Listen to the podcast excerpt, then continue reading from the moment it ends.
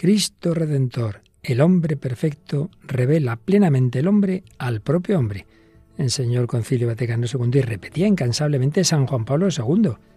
Seguimos hablando del cristianismo, de Cristo y la madurez humana. ¿Nos acompañas?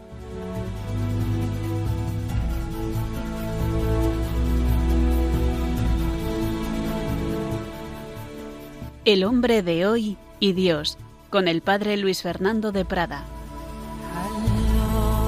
Un cordialísimo saludo, muy querida familia de Radio María. Bienvenidos a esta nueva edición, la 415 del Hombre de y Dios, cuando empezamos el mes de diciembre, ya en los primeros días del Adviento, en la novena de la Inmaculada, en el final del año de San José, también año ignaciano, 1521 se convertía San Ignacio de Loyola, o era el momento clave de su conversión, para ser más precisos, 2021, quinto aniversario. Sí, muchas circunstancias, pero lo principal siempre es que Dios te busca a ti y a mí, que el corazón del hombre está hecho para Dios y Dios quiere entrar en nuestro corazón. Y también está aquí el corazón de Paloma Niño. Muy buenas, Paloma, ¿qué tal? Muy buenas noches, Padre Luis Fernando. Un saludo y un saludo a todos los oyentes. Bueno, pues sí, Paloma, estamos este momento tan importante, la vigilia, perdón, en la novena de la Inmaculada, retransmitiremos la vigilia si Dios quiere, en este precioso tiempo de Adviento que nos recuerda que hay alguien, que el Verbo eterno de Dios se hizo hombre y que hay que prepararse a recibir lo que lo hizo por medio de la Virgen María. Y nos viene muy bien en esta reflexión sobre el misterio del hombre y cómo encuentra su plenitud y su madurez en Cristo precisamente. Seguimos con este hilo de la madurez humana ya en relación con no solo con la religión en general, sino en particular con Jesucristo. Pero antes de ello, ¿algún comentario de los que recibimos de nuestros oyentes? Sí, pues eh, gustó mucho en general la publicación del último programa en Facebook, en el Facebook de El hombre de hoy y Dios, y hemos seleccionado un mensaje que nos mandaban de forma directa a través de los mensajes directos de Facebook, Ana Silvia Monroy, que nos decía, les escucho desde mi país Guatemala, Centroamérica, muchas bendiciones para el programa y para Radio María. Cuánto nos alegra en esas queridas tierras.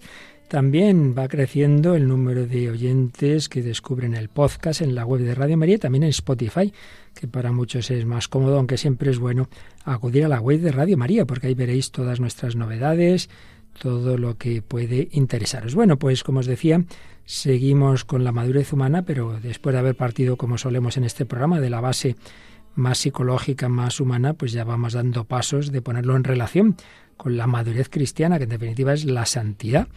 De ello iremos hablando en próximos programas, pero ya hoy vamos entrando, aunque ya el día pasado algo dijimos también.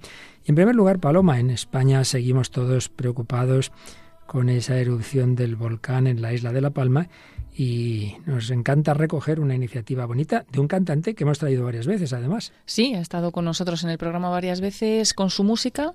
Es eh, Melendi y vamos a escuchar una canción que se llama Virgen de las Nieves, es la patrona de La Palma y bueno, pues la, ha realizado eh, hablando un poco de lo que están viviendo ¿no? los habitantes de La Palma y también de una forma benéfica porque se va a destinar el dinero recaudado pues a una fundación de allí. Pues sí, es también un signo de, esa, ese componente de la madurez que decíamos que era la dimensión social, no pensar solo en uno mismo, no pensar solo en lo que yo gane, sino en que los derechos de una canción sean para un fin benéfico, pues algo que está muy bien y además es muy bonita la canción y parece que va en la línea de lo que comentábamos de este cantante, pues cada vez más en la línea cristiana, sin duda. Bueno, pero hay una viejísima película historia y cuentos de niños, pero es que estos, estos grandes cuentos de niños pues realmente son inmortales, ¿verdad? Sí, y hoy vamos a hablar de uno que seguro que todos conocemos y que nos encanta, que es Pinocho, y nos basaremos en la película de Walt Disney, pero a su vez esta película pues está basada en la novela de las aventuras de Pinocho. Sí, ya veremos, bueno, ya lo sabemos, pero hoy lo recogeremos un corto donde aparece una dimensión claramente moral muy importante para la madurez humana. Y hoy, en vez de traer eh, un testimonio reciente, pues vamos a hablar en este todavía año ignaciano de San Ignacio de Loyola. Vamos a dedicarle varios programas porque es muy interesante que veamos en él, podríamos hacerlo en todos los santos, pero de momento lo haremos en él, cómo hay una base humana, una base psicológica, un determinado temperamento, unas determinadas tendencias que iban en una línea y que tras la conversión, bueno, pues lo que había ahí de base natural va a ir siendo sanado y elevado y orientado hacia un fin muy distinto, pero siendo esa base que ya había recibido antes Íñigo, pues la que va también a ayudar a ser San Ignacio de Loyola. Y terminaremos con una canción de la Fraternidad Seglar en el Corazón de Cristo que nos habla de ese encuentro con el Señor Jesús, el hombre Cristo Jesús, la plena perfección y madurez a la que estamos llamados es la unión con Jesucristo. Lo mejor de mi vida es haberte conocido, iremos cantar. Pues nada, vamos adelante en esta edición 415 del hombre de hoy y Dios.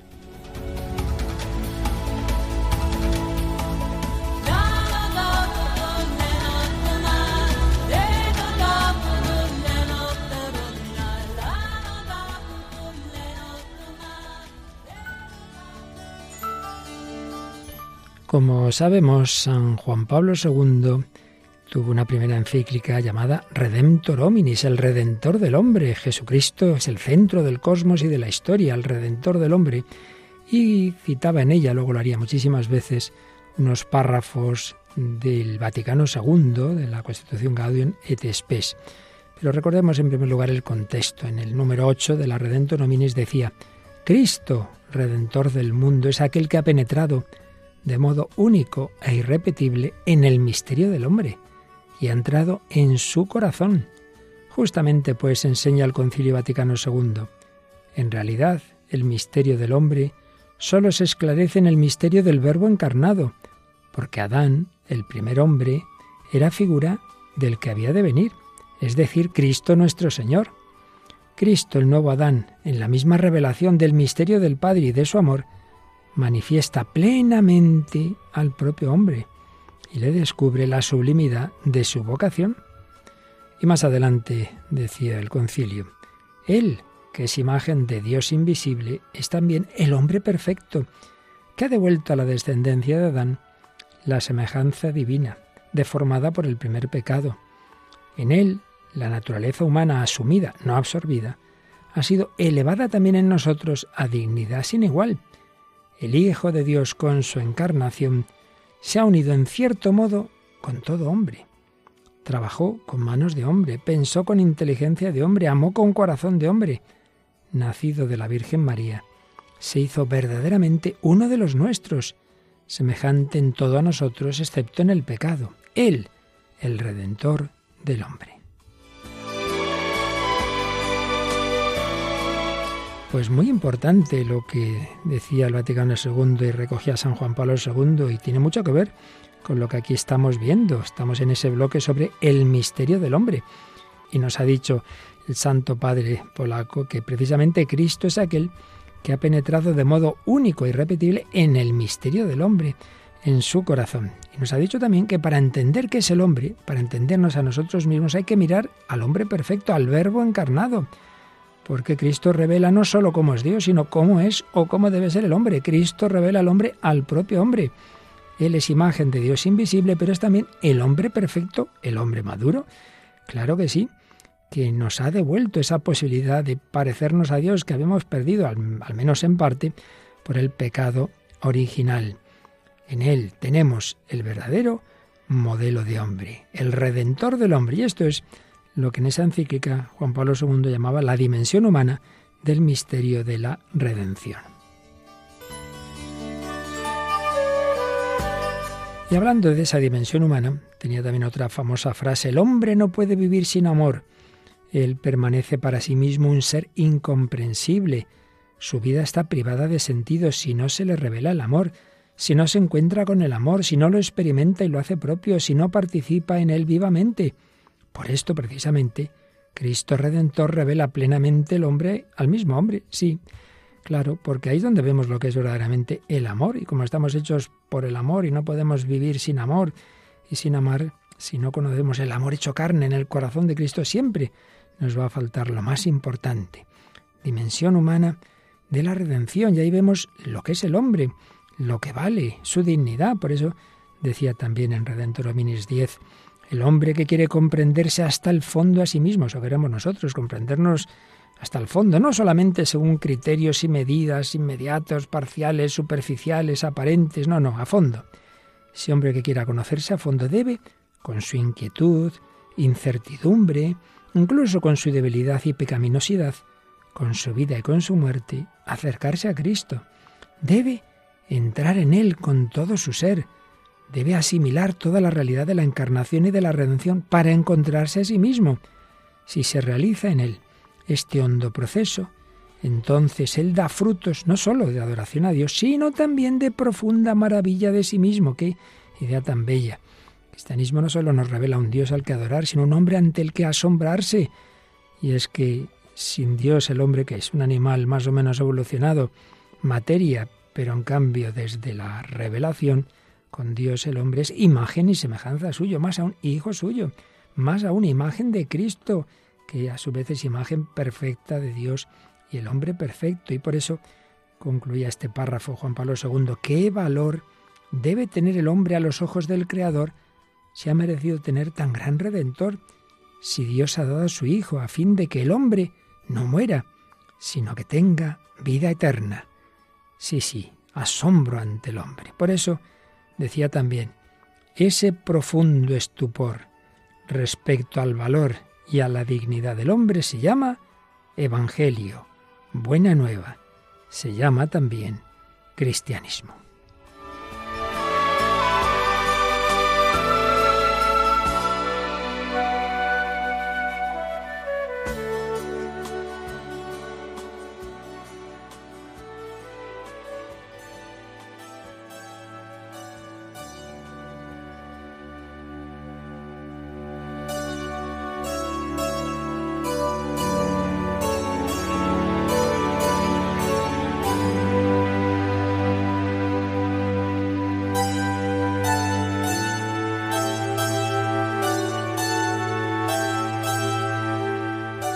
La gran dignidad del hombre, su gran valor.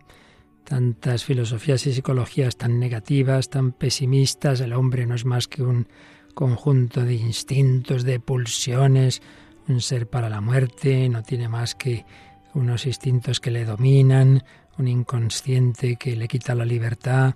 Cuántas visiones negativas, que siempre tienen algo de verdad, sí, sí, en casos, claro que sí, que se dan estas cosas y de alguna manera en todos las tendencias que son consecuencia del pecado original. Sí, pero también hay tendencias buenas, puesto que somos imagen y semejanza de Dios y eso no se pierde por el pecado y no digamos cuando contamos con esa gracia que Cristo Redentor nos ha dado. Por eso también hay que fijarse en criterios positivos y es lo que otras tendencias psicológicas como Alpor o Seliman pues hablan de una psicología positiva, sacar lo mejor del hombre. Y recordemos que habíamos visto algunos criterios de madurez de Gordon Alport, esa madurez a la que, que nunca del todo, pero a la que el hombre está llamado a acercarse. Y estábamos viendo, después de haberlos expuesto esos criterios, pues en el padre Benito Goya resumía esos criterios y luego pues daba, daba digámoslo así, eh, eso mismo, esa versión pues ya elevada por la gracia en el sentido cristiano. Si Alpor nos había hablado del conocimiento y aceptación de uno mismo, conocimiento realista pues de lo que somos, nos había hablado de, del sentido del humor, nos había hablado de una positividad respecto a uno mismo, bueno, pues esto en cristiano veíamos que se potencia muchísimo por lo que acabamos de decir, que no somos cualquier cosa, que somos imagen y semejanza de Dios, que somos hijos adoptivos, que estamos llamados ni más ni menos que a la santidad, que contamos con fuerzas sobrenaturales y no solo con unos instintos destructivos, que tenemos motivos para tomar las cosas con, con alegría y con humor, relativizar muchos problemas. Hemos hablado también de la madurez afectiva natural, relaciones cordiales con los demás, tolerancia ante la frustración y veíamos pues que también una vida cristiana seria ayuda un montón a esta madurez afectiva, a amar con un amor oblativo, a no hundirnos ante las dificultades. Cristo ha asumido la, la cruz. Hablamos de la madurez social y de relaciones humanas cordiales, pues qué mejor potenciación que la que nos da la verdadera caridad, ese amor oblativo que nos hace ver en el prójimo al propio Jesucristo. Lo que hagáis a uno de estos, a mí me lo hacéis, ver en él no este que me cae mal, sino alguien por el que ha muerto Jesucristo, un hijo de Dios, alguien al que perdonar si me ha ofendido, Padre, perdónalos, porque no saben lo que hacen. Hablábamos también que el hombre está llamado a implicarse, a no encerrarse en su pequeño mundo, una participación activa en las responsabilidades.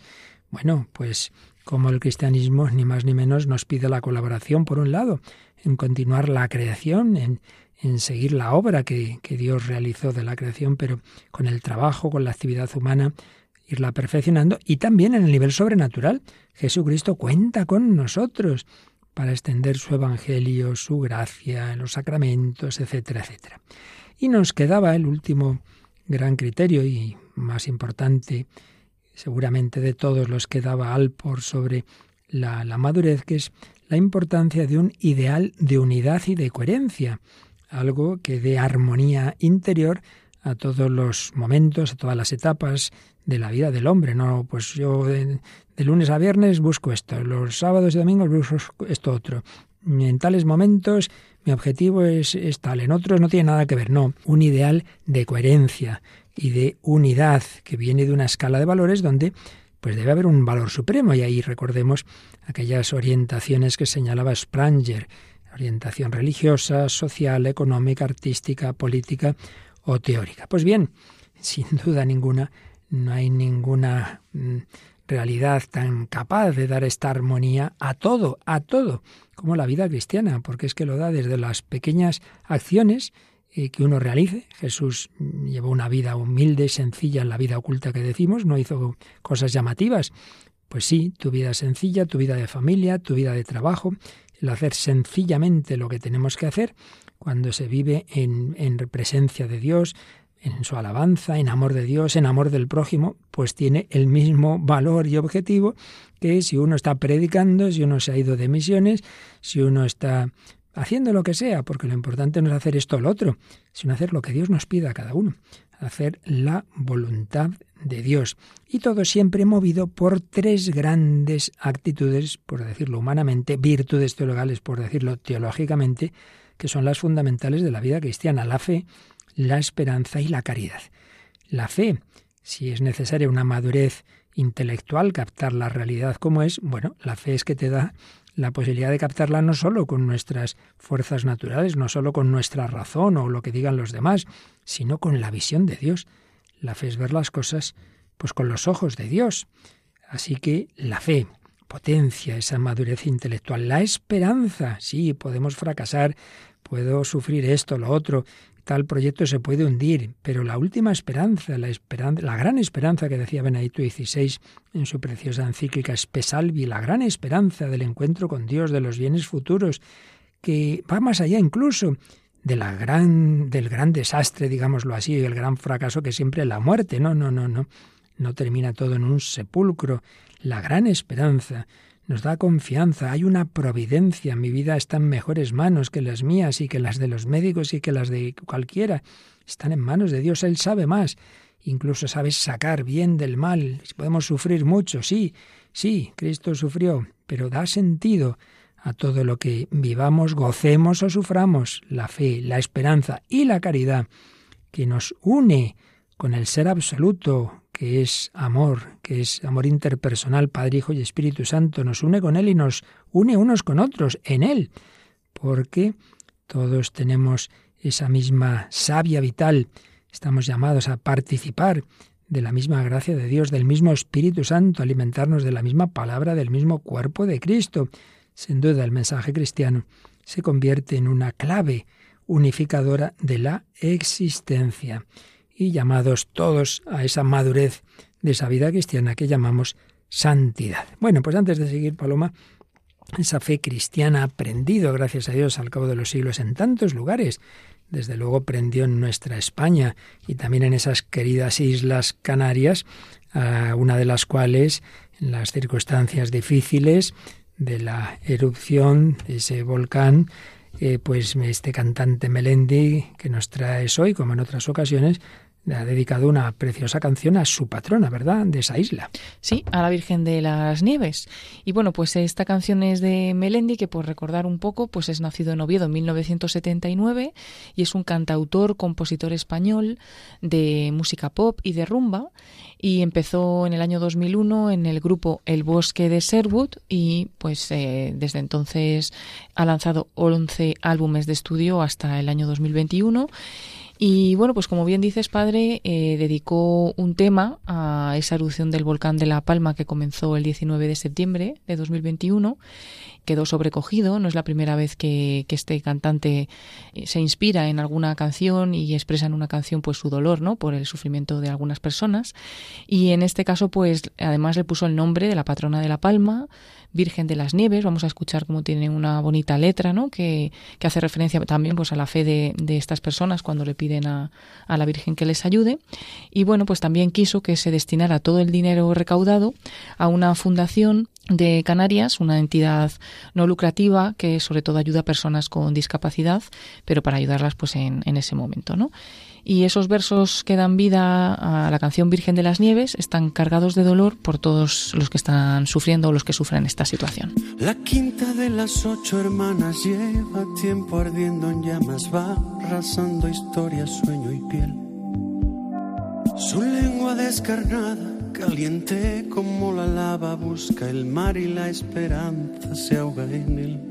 Dime la verdad cuando acabará. Ah, es cuestión de tiempo, simplemente el tiento, nuestro verbo amar. Llorando está la palma, con lágrimas de fuego,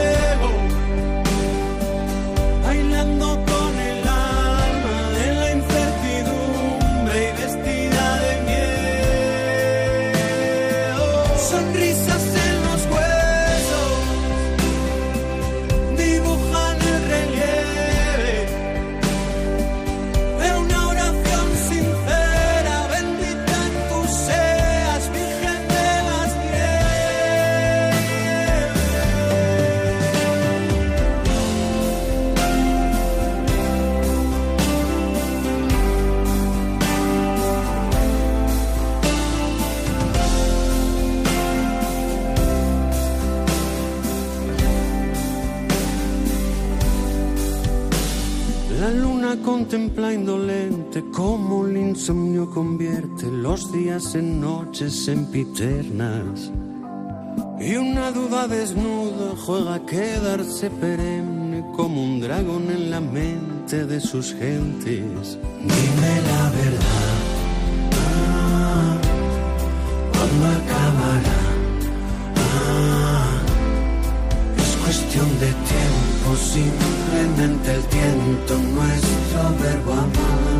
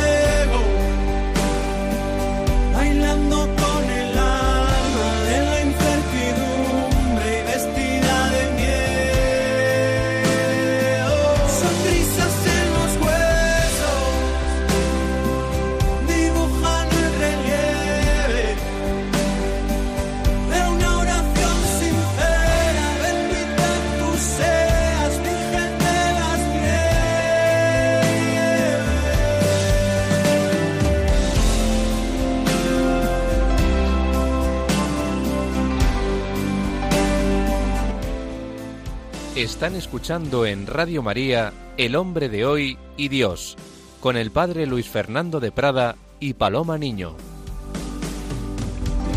y concretamente escuchando esta canción de Melendi Virgen de las Nieves, en la que comprobamos y con los testimonios que hemos oído, pues cuando una persona tiene fe, aunque lo esté pasando muy mal, siempre hay alguien con quien hablar, siempre hay alguien a quien dirigirse, siempre hay una oración sincera y un saber que hay alguien que nos quiere, que a veces no entendemos sus caminos, pero no maldecimos, bendita tú seas, Virgen de las Nieves, sí, tenemos miedo, incertidumbre, pero no, no. Aunque dice la canción, la esperanza se ahoga en el mar, pero hay una esperanza más grande que resurge como Jesús caminaba sobre las aguas, sobre el mar de Tiberíades. Pues sí, la visión cristiana de fe, esperanza y caridad integra todos los dolores, los gozos, las esperanzas, todo lo humano, pero le da una plenitud muy especial. Y si antes veíamos cómo relacionaba los criterios de madurez humana de Alpor Benito Goya, veamos ahora cómo lo hace un sacerdote y psiquiatra, las dos cosas es Venceslao Vial, cuando en primer lugar, claro, nos dice algo por donde empezábamos el programa de hoy, y es que en la visión cristiana hay una diferencia esencial con cualquier otro, otra visión, y es un modelo, pero ¿qué modelo? Pues una persona madura para imitar. Lo que pasa es que es una persona tan especial que es persona divina, a la vez que es hombre, Jesucristo, verdadero Dios y verdadero hombre, el camino, la verdad y la vida. Claro, esa es la clave, esa es la diferencia central, que nuestro modelo no es cualquiera, no es ahí un líder, no es un cantante, no es Jesucristo, Dios y hombre verdadero. Y Él es el que le dice al hombre a lo que está llamado a ser. Y solo desde Él podemos empezar a entendernos un poquito más. Por eso, también Juan Pablo II, en su encíclica sobre la fe y la razón, recordaba la exhortación famosa, eh, Conócete a ti mismo, que estaba esculpida ya eh, sobre el dintel del templo de Delfos, pero también nos recordaba que para conocernos a nosotros mismos necesitamos también conocer a Jesucristo, porque como decíamos, para conocer al hombre hay que mirarle a Él, que Él revela al hombre, al propio hombre. Sin duda que sí, un conocimiento como me conozco yo, como me conocen los demás, y también mirar hacia Dios y ver mm, cuál es el plan de Dios sobre el hombre. También Venceslao Vial señalaba y algunas notas de las que hemos ido viendo en programas anteriores, que más o menos todos los psicólogos suelen indicar para una madurez humana, y sobre ellas, pues hacía algún comentario y voy a hacer yo también, ¿no? De cómo la vida cristiana las potencia. Por un lado, mm, cuatro puntos que, que son equilibrio y estabilidad, control sobre los estados de ánimo, dominio de la razón y no dejarse guiar solo por los sentimientos. Cuatro puntos que todos ellos tienen que ver con razón y, sentimiento. Y aquí, pues es indudable que una vida espiritual nos da una estabilidad firme más allá de los estados de ánimo. Yo sé que hay un, un, terreno firme, hay un suelo firme, hay un amor de Dios que no me va a fallar nunca. Y tengo esas reglas de los maestros espirituales, por ejemplo, San Ignacio de Loyola, que luego mencionaremos, que nos decía que cuando uno se siente muy bien con Dios y está muy animado, estupendo. Dice, pero cuando te sientas en desolación, te parece que no sientes nada, como que todo se ha ido quieto, quieto, quieto, quieto. Las cosas siguen siendo las mismas, ¿eh? aunque no las sientas igual, y por eso decía aquella famosa frase, en desolación nunca hacer mudanza, es decir, no cambies tu orientación, no dejes lo que estabas haciendo, no rompas esa relación, ese matrimonio, esa vocación, porque de repente es que me ha venido aquí un bajón, es que, es que ya no siento lo mismo que con 15 años. Pues no, natural que no. No, no, tranquilidad, equilibrio, estabilidad, en desolación, no hacer mudanza. Hay algo más firme que, que esos altibajos eh, propios así de niños y de adolescentes. Hombre, no, no seamos adolescentes perpetuos Usemos la razón y la fe y no nos dejemos guiar solo por los sentimientos. También señalaba Marcelo Vial estas otras características de la madurez, una confianza en, uno mismo, en lo que uno ha recibido y la gestión realista del éxito. Bueno, pues la confianza en lo que uno ha recibido, recordemos las parábolas de los talentos, de las minas, claro, Dios nos da a todos una serie de cualidades. No pensemos eh, no, no, yo es que no valgo para nada, hombre, eso es ofender a Dios, que te dará más de esto, más de lo otro. Realmente no hay personas capacitadas y discapacitadas. Todos tenemos una serie de capacidades y una serie de discapacidades, pero todos hemos recibido una serie de talentos. Fíjate un poquito con lo que Dios te ha dado puede todo eso fructificar también con la enfermedad, también con la limitación, también es un talento, como puede ser un peligro el una persona súper inteligente y que se lo crea que se lo ha ganado por sí mismo y eso le lleva a la soberbia. Por eso gestión realista del éxito. Más que el éxito, en cristiano es mejor los frutos. Lo que uno hace unido a Dios dará fruto. En cambio, si nos separamos de Él, sin mí no podéis hacer nada. Otras dos características de la madurez que recordaba mmm, Venceslao Vial. Responsabilidad y aceptar el riesgo del fracaso. Pues ya hemos hablado antes, la tolerancia a la frustración. Eso en cristiano pues es la cruz y saber que la cruz es fecunda. Si el grano de trigo no cae en tierra y muere, queda infecundo, pero si muere da mucho fruto. El mayor fracaso de la historia, la condena, como blasfemo del Hijo de Dios crucificado. Bueno, ese aparente fracaso ha sido el éxito total, ha sido el Big Bang de nuestra salvación. En ese sepulcro, ese sepulcro luego vacío, pues ahí, ahí estalla la resurrección. Por eso tenemos, tenemos muchísimos motivos para vivir con, siempre con esperanza, con ánimo, con alegría, sin desanimarnos y nunca estamos solos. Quien cree nunca está solo. Siempre tiene al Señor. Te pueden aislar en una celda de, de esas de castigo, como durante tantos años lo hicieron con aquel santo obispo vietnamita, Francisco Javier Van Tuan, pero no perdía la alegría, la esperanza, el amor, la oración, porque estaba con Dios, porque estaba unido a Jesucristo y, quería a los que le estaban maltratando y se asombraban, pero usted cómo no nos odia. Y, muchos de ellos se fueron convirtiendo ante ese testimonio. ¡Qué maravilla! Bueno, Paloma, pues sí, llamados todos a hacer todo el bien, todo el bien, y para ello contamos con la gracia de Dios, pero realmente es algo que está en la naturaleza humana. Hacer el bien, decir la verdad, eh, actuar con justicia y, bueno, en los cuentos eh, tradicionales de toda la vida son valores, valores humanos, valores éticos, muchas veces también religiosos, que han estado presentes como en este famoso cuento de Pinocho llevado hace ya muchos años al cine, ¿verdad? Sí, vamos a hablar de esta película pues llamada así, ¿no? Pinocho es una película animada estadounidense producida por Walt Disney en, en 1940 y, y, bueno, es el segundo largometraje animado de Disney y mm, está basado en la novela Las aventuras de Pinocho del escritor italiano Carlo Collodi. Fue un logro sin precedentes en el área de efectos de animación y cedía ya movimiento realista a los vehículos, a los elementos naturales como la lluvia, los relámpagos, el humo, las sombras.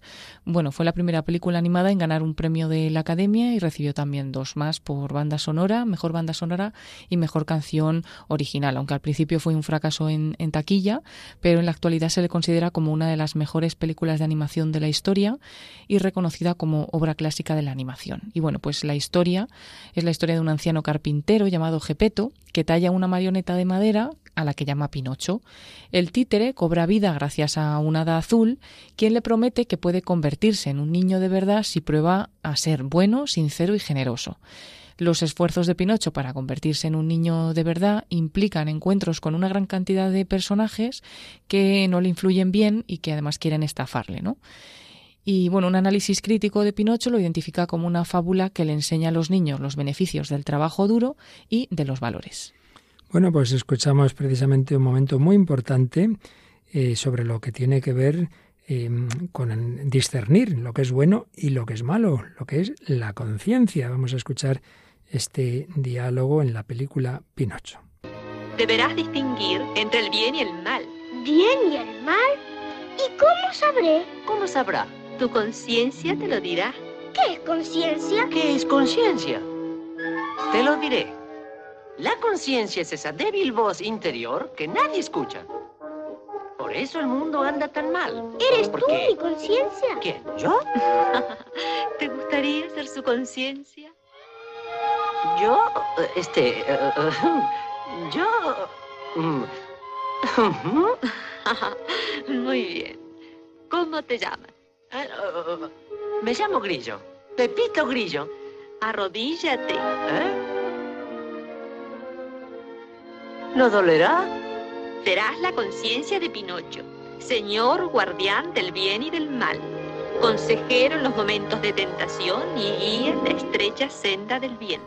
La estrecha senda del bien. unos valores que el hombre puede discernir porque no, repito una vez más, no es una mera suma de, de pulsiones, de instintos, de, de algo que no podemos dominar, no, no. Hay una razón, hay una inteligencia, hay una voluntad, hay una libertad, hay una conciencia. Y hablaremos, si Dios quiere, más de esta y otras películas que tanto nos enseñan o enseñaban, porque por desgracia no es lo más habitual hoy día estas películas con un trasfondo ético. Pero ese discernimiento del bien y del mal, de lo que le conviene al hombre o no, lo que le hace feliz o lo que no, es precisamente lo que estuvo en la clave del cambio de orientación pues de un gran santo del que vamos a hablar unos cuantos días, porque nos viene muy bien el, su ejemplo para que veamos la relación entre naturaleza y gracia. Hablamos de Íñigo, así fue bautizado, y luego terminó siendo San Ignacio de Loyola. Y de momento, pues danos, Paloma, simplemente una visión rápida de las claves, de las fechas fundamentales y etapas de su vida, y luego poco a poco en este y otros programas iremos comentando un poco esa su evolución humana y cristiana. Sí, pues Ignacio de Loyola nació en Loyola en 1491, fecha pues, aproximada, y muere en Roma el 31 de julio de 1556. Es el fundador de la Compañía de Jesús, de la que fue el primer general, y había prosperado tanto esta compañía en el momento de su muerte que ya contaba con más de mil miembros en más de 100 casas, en su mayoría colegios y casas de formación, y repartidas en 12 provincias.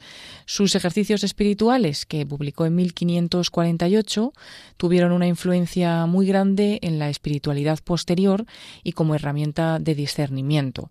Ha sido considerado como una de las personalidades más notables e influyentes del siglo XVI y la Iglesia lo canonizó en 1622. Pío XI lo declaró también patrono de los ejercicios espirituales en 1922. En mayo de 1521, cuando Ignacio tenía 30 años de edad, cayó herido en la batalla de Pamplona cuando defendía la ciudad de las tropas francesas de Enrique II de Navarra. Este hecho sería determinante en su vida, pues la lectura durante su convalecencia de libros religiosos lo llevó a profundizar en la fe católica y a la imitación de los santos, ya que su etapa anterior de la vida, vamos a decirlo así, pues tampoco fue muy, muy ejemplar, pero en ese momento pues tuvo el, el gran cambio. Se propuso entonces peregrinar a Jerusalén, para ello necesitaba antes llegar a Roma, pasó también por Montserrat, por Manresa, bueno, hizo una gran peregrinación y eh, allí comenzó a desarrollar los ejercicios espirituales que eran la base de su espiritualidad. A su vuelta de Tierra Santa, cuando hace la peregrinación, comenzó sus estudios y se dedicaba a la predicación, basándose en los ejercicios. Sus actividades, bueno, le hicieron sospechoso de heterodoxo e incluso llegó a ser procesado en distintas ocasiones y como vio cerradas sus puertas a la predicación, pues decidió continuar sus estudios en París, donde cursó filosofía y tuvo por compañeros a Pedro Fabro y a Francisco Javier, San Francisco Javier, entre otros. Ignacio y sus compañeros pues acabaron pronunciando un voto de pobreza y decidieron peregrinar a Jerusalén, pero esto resultó imposible y entonces finalmente se pusieron a disposición del Papa. Ignacio partió a Roma junto con Pedro Fabro y Diego Laínez y experimentó durante todo el viaje muchos sentimientos espirituales, una gran confianza en Dios y en que Dios le iba a ser favorable en esta ciudad, en, en Roma. Allí se dedicó a impartir sus ejercicios. Pronto tuvo también grandes críticas de personalidades influyentes y que, bueno, difundían rumores en su contra, acusándolo de ser un fugitivo de la Inquisición. Y ahí Ignacio sí que quiso que se abriese un proceso formal para ser declarado públicamente inocente. Finalmente, pues se procedió a designar al primer general de la Compañía de Jesús, que él había fundado, ¿no? Pues con sus compañeros, y resultó elegido unánimamente, pues eh, general, él lo rechazó, pidió que se repitiera la votación, volvió a ser elegido y bueno, pues habiendo reflexionado profundamente eh, y confesó sus pecados y finalmente aceptó. Y estuvo 15 años al frente de la compañía como general, permaneciendo en Roma. Murió, como decíamos, el 31 de julio de 1556 y su cuerpo, que fue primero sepultado en la iglesia de Santa María de la Estrada, se trasladó a la iglesia del Jesús, sede de la Compañía de Jesús. El Papa Gregorio XV lo canonizó en 1622, junto con otros grandes santos, con San Francisco Javier, San Felipe Neri, Teresa de Jesús e Isidro Labrador. Sí, fue un día impresionante aquella canonización el 12 de marzo de 1622, tres santos españoles de armas tomar, ¿no? Ignacio de Loyola, digo tres, cuatro, perdón, Ignacio de Loyola, Francisco Javier, Teresa de Jesús, Isidro Labrador y luego un italiano, San Felipe Neri. Anda que no hay santidad en la Iglesia. Bueno, han sido simplemente unos datos básicos que iremos poco a poco comentando porque vale mucho la pena ver la evolución que tuvo San Ignacio de Loyola. De momento vamos únicamente a señalar lo siguiente. En toda persona humana es muy importante la infancia. Íñigo pues nace en esas tierras tan preciosas de Azpeitia, tiene, es, bueno, es de una familia más que numerosa, pero perdió muy pronto a su madre y también relativamente pronto a su padre. Y bueno, pues eso sin ninguna duda dejó, dejó su, su huella en, Íñigo. Ya, ya veremos eso que pudo implicar. Y alguno dirá, bueno, pero Íñigo es lo mismo que Ignacio. Pues no, Íñigo es, es un santo español, es un, es un abad medieval y ese era el nombre que se le puso. Lo que pasa es que a partir de un determinado momento, ya después de que él ya se ha convertido y está estudiando, creo que ya es en París cuando empieza a firmar como Ignacius en latín. Alguno piensa, bueno, simplemente es Íñigo latinizado. Pues no, no parece que sea eso, sino que él conoció, de sus primeras lecturas de vidas de santos, al gran San Ignacio de Antioquía, aquel gran mártir enamorado de Jesucristo, y le conquistó el corazón, y bueno, pues decidió cambiarse el nombre. Además sonaba parecido, parecía eso, como si fuera una latinización, pero era mucho más. Era tomar por modelo a Ignacio de Antioquía. Y de hecho, la clave unificadora que decíamos antes de toda la vida de San Ignacio, no solo de él, de su vida, sino de su obra, la, la, obra fundamental que Dios hizo a través de él, que es la compañía de Jesús, pues justamente la clave de toda su vida y su obra va a ser Jesús, Jesucristo, compañía de Jesús, Ignacio, enamorado de Cristo, como Ignacio de Antioquía. Y unas grandes cualidades y también defectos que tenía esa psicología humana de, la, de los que iremos hablando, pues fueron trabajadas por la gracia de Dios y también podemos señalar ya otra cosa, aunque quizá otro día lo expliquemos con más detalle. Eh, hablamos de la conversión de San Ignacio fundamentalmente cuando a raíz de aquella herida que tiene en la defensa del castillo de Pamplona, está a punto de morir, cuando ya se lo llevan a su casa natal en, en Loyola, en esa convalecencia, cuando empieza a leer una serie de libros, Vidas de Santos, Vida de Cristo, hablamos ahí en ese contexto de su conversión, pero señalan diversos historiadores un paso anterior, que esto no se suele decir tanto, y es que él mm, había sido acogido desde muy jovencito, recordemos que había perdido a su madre muy pequeño, y, su padre lo envía a la casa de un personaje muy importante en el tiempo de, de Fernando el Católico, un hombre de mucho peso en aquella corte. Pero cuando ya viene Carlos V a España, ese personaje cayó en desgracia. Y entonces Íñigo pudo comprobar cómo todas esas riquezas, todo ese honor, todo, todo aquello que había vivido en esa casa, en Arevalo en concreto, eh, todo eso se hundió. Y cómo en poco tiempo esos ideales humanos y, y todos, todos aquellos valores, pues veía que poco habían eh, durado, cómo lo humano es, es tan frágil. Y señalan los autores que eso ya debió dejarle bastante pensativo, que hasta entonces había sido el típico hoy diríamos un joven así muy de mucha juerga por aquí por allá y con una vida bastante más que liviana, más que liviana, con incluso con algún proceso que no se sabe muy bien, bastante serio que tuvo eh, él y un hermano suyo, por cierto sacerdote de no muy de no muy edificante vida tampoco, en fin, que llevó una vida bastante bastante poco cercana al ideal que en teoría profesaba, porque él, como la inmensa mayoría de los españoles de entonces, era católico, apostólico romano, pero no precisamente con una coherencia de vida. Y ya ese, ese fracaso, eso que vivió, ese, esa ruina repentina de esa familia, que además el pobre, ese contador mayor de Castilla, que es de quien estábamos hablando, Juan Velázquez de Cuellar, cuando ocurre pues toda esa su desgracia, tiene al final tal depresión que muere, que muere en poco más de un año. Todo eso le dejó a Íñigo ya como un poco más predispuesto a buscar qué es lo importante en la vida. Y esto se da muchas veces en la vida de los santos, que antes de un encuentro ya fuerte con Jesucristo, hay como un ir eh, quedándosela uno corto lo que antes vivía. Ya no, no, no le llenaba todo lo que antes a un Francisco de Asís le pasó lo mismo, cuando en aquellas luchas que había entre ciudades vecinas está un tiempo en una cárcel y todo eso ya es una primera fase de decir, pero yo qué estoy haciendo con mi vida. Claro, solo eso no bastaría. Hace falta el encuentro con Cristo. Eso llegaría después. Bien, el caso es que lo seguiremos viendo en próximos días. Eh, Íñigo de Loyola, pues va a madurar, va a madurar ya después de esa herida del castillo de Pamplona, pero sobre esa mm, fase anterior en la que ya sus grandes valores, lo que daba unidad a toda su vida, que era la fama, que era el honor, que era conseguir conquistar una mujer de altísima alcurnia, en fin, diversos amoríos que sin duda todo nos hace pensar que había tenido, al final todo eso va a perder su fuerza y toda su todo su objetivo va a ser el seguimiento de Jesucristo, la capacidad de amar, pero siempre partiendo de ese amor de Jesucristo que él descubrió, sobre todo pues en esos ejercicios espirituales que Dios le fue inspirando en Manresa. Madurez humana, madurez cristiana. El cristiano maduro, señala Venceslao Vial, tiene un proyecto de vida, un programa que vale la pena lograr, manifiesta una fuerte unidad y coherencia con sus ideales.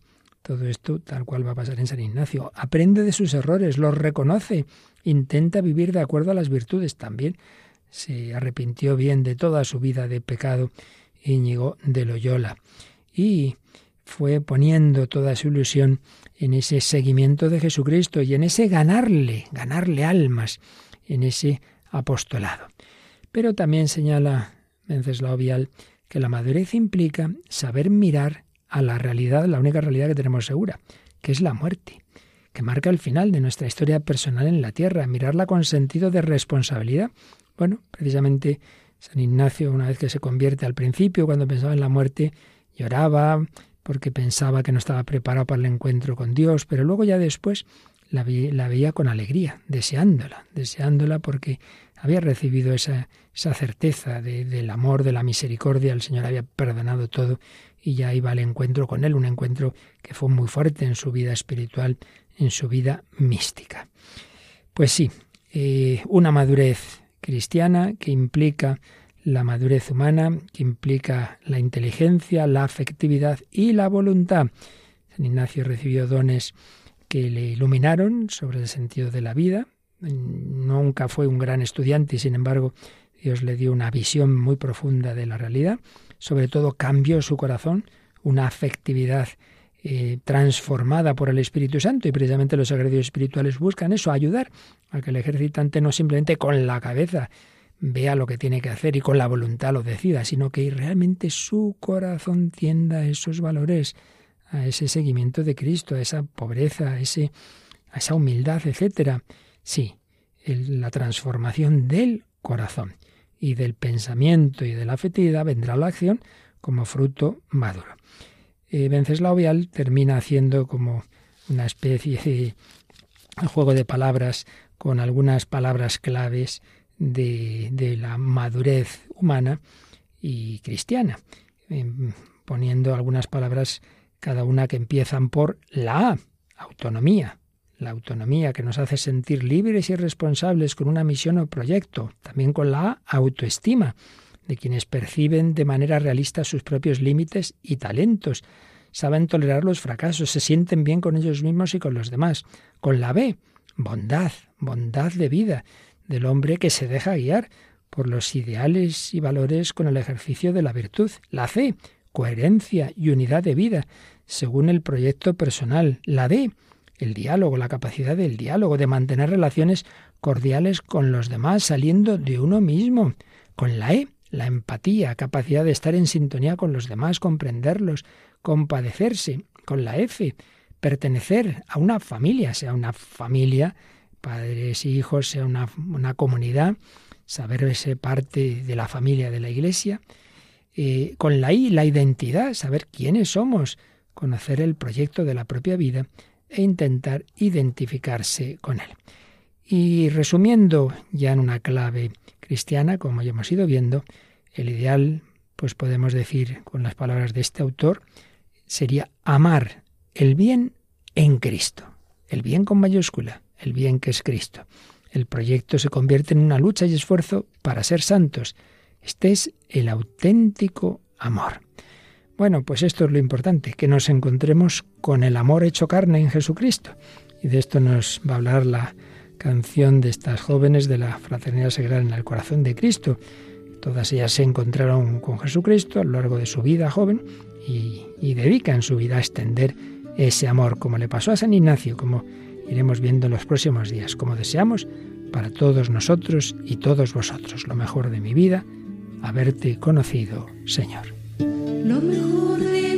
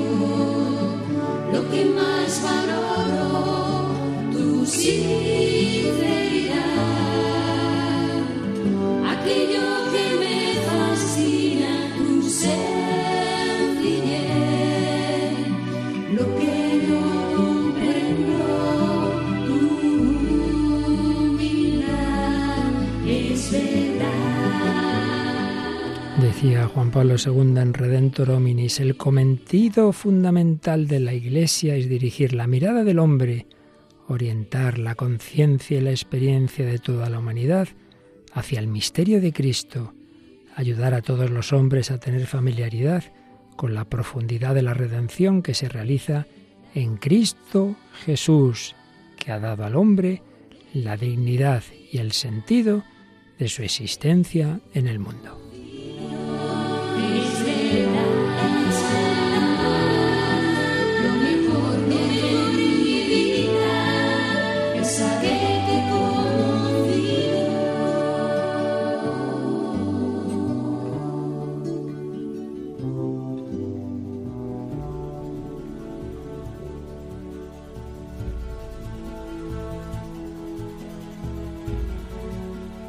Bueno, pues sí, lo más importante, lo mejor de nuestra vida, haber conocido a Jesucristo, Dios y hombre verdadero. Queremos esa madurez humana. Mira a Jesucristo. ¿Y cómo se consigue? Únete a Él. ¿Y cómo? Bueno, pídele la gracia, búscale, recibe esa gracia a través de los sacramentos, de la oración, de la contemplación, de la comunidad. El Señor no pide imposibles. Y muy fácil también que recibamos esa palabra con música. La Biblia en partitura llega a continuación, Paloma, así que no tienes más que relajarte un poquito y, y antes de dormirte escuchas la Biblia en, en, música, ¿qué te parece? Pues me parece estupendo, eh, qué mejor manera que escucharla así y junto al padre José Luis Simón. Ahora a continuación en ese magnífico programa de Radio María España. Bueno, pues seguiremos de la mano de nuestro Señor y de su seguidor San Ignacio de Loyola, porque nos tiene mucho que enseñar el Señor a través de sus santos, los hombres más maduros dentro de la limitación que siempre hay en esta vida, partiendo de la situación de pecado, como en su caso y en el de tantos otros santos. Seguiremos próximo día y bueno, entre tanto recordamos también cómo podéis comunicaros con nosotros. Sí, pueden mandarnos un correo electrónico al correo el hombre de hoy y Dios arroba radiomaria.es o también hacer los comentarios que queráis pues a través de nuestras redes sociales, en concreto de la página de Facebook que la encontráis fácilmente con el nombre del programa, El hombre de hoy y Dios. Y recordad que todos los programas anteriores, todos 10 años largos ya, los tenéis en el podcast de la web de Radio María, www.radiomaria.es y recientemente también están incorporados a Spotify. Pues seguiremos caminando de cara al Señor, peregrinos del absoluto. Paloma Niño y quien nos habla, Padre Luis Fernando de Prados, desea lo mejor. Santo y feliz Adviento. Que Dios os bendiga.